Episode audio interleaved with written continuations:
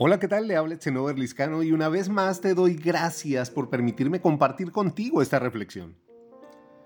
¿Qué pensarías de un hombre que tuvo el poder de levantar a los muertos, traer fuego del cielo, hacer que la lluvia no cayera y que una tinaja de harina no quedara nunca vacía?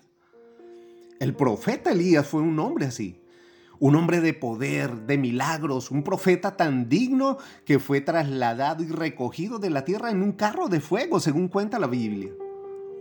Sin embargo, habiendo visto el poder, la cobertura y el respaldo de Dios a lo largo de toda su vida, también tuvo un momento en que se llenó de tanto miedo que terminó escondido, acorralado en una cueva, preso del temor a causa de una mujer llamada Jezabel que lo amenazó de muerte. Ella le envió un mensajero a decirle a Elías, mañana a estas horas estarás muerto. A Elías le dio mucho miedo y huyó al desierto.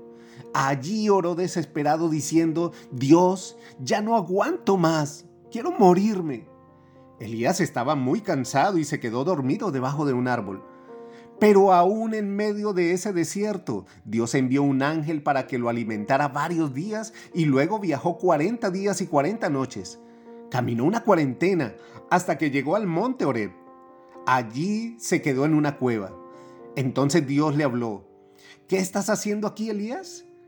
Elías confesó que los israelitas incumplieron su pacto y ahora tenía mucho temor porque querían matarlo.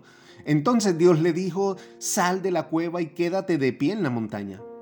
Entonces sopló un viento muy fuerte, luego hubo un terremoto y después fuego, pero en ninguno de ellos estaba Dios.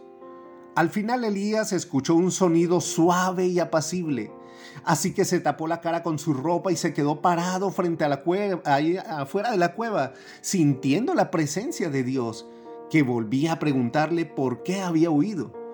Y Elías respondió, soy el único profeta que queda. Pero Jehová le dijo, no estás solo, todavía hay siete mil personas en Israel que me adoran a mí. Ve y dile a Eliseo que él es el elegido para ser profeta después de ti. Enseguida Elías fue a hacer lo que Jehová le ordenó y al final de todo Dios envió por él y lo vieron irse en carros de fuego. Esta fantástica historia la encuentras en el primer libro de Reyes, capítulo 19. ¿Sabes?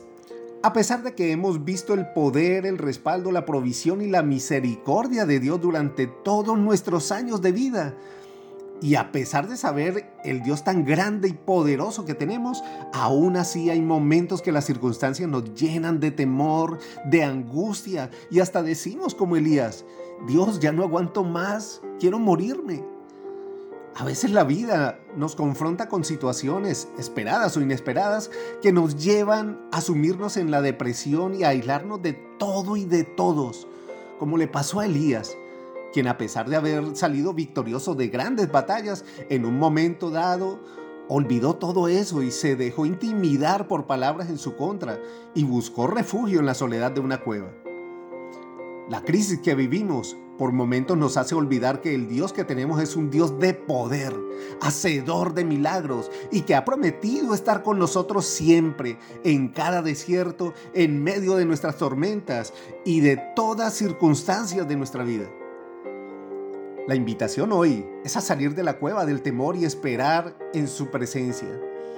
No te dejes intimidar por las amenazas que dicen los medios, por la crisis que llegó como un terremoto a estremecerte, o por el fuego de la duda que amenaza con consumirte. Que nada te haga olvidar el Dios que tenemos. Toma autoridad y camina en fe.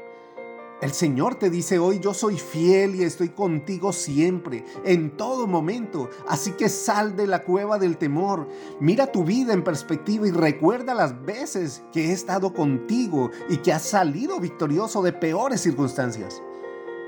Dios es fiel, jamás te ha dejado solo y jamás lo hará. Su palabra no dice que estaremos exentos de tormentas, pero sí promete que saldremos victoriosos de ellas si tenemos a Dios con nosotros. Recuerda que todo en Dios tiene un propósito de bendición para tu vida. Tan solo búscale, no temas, confía y espera en Él.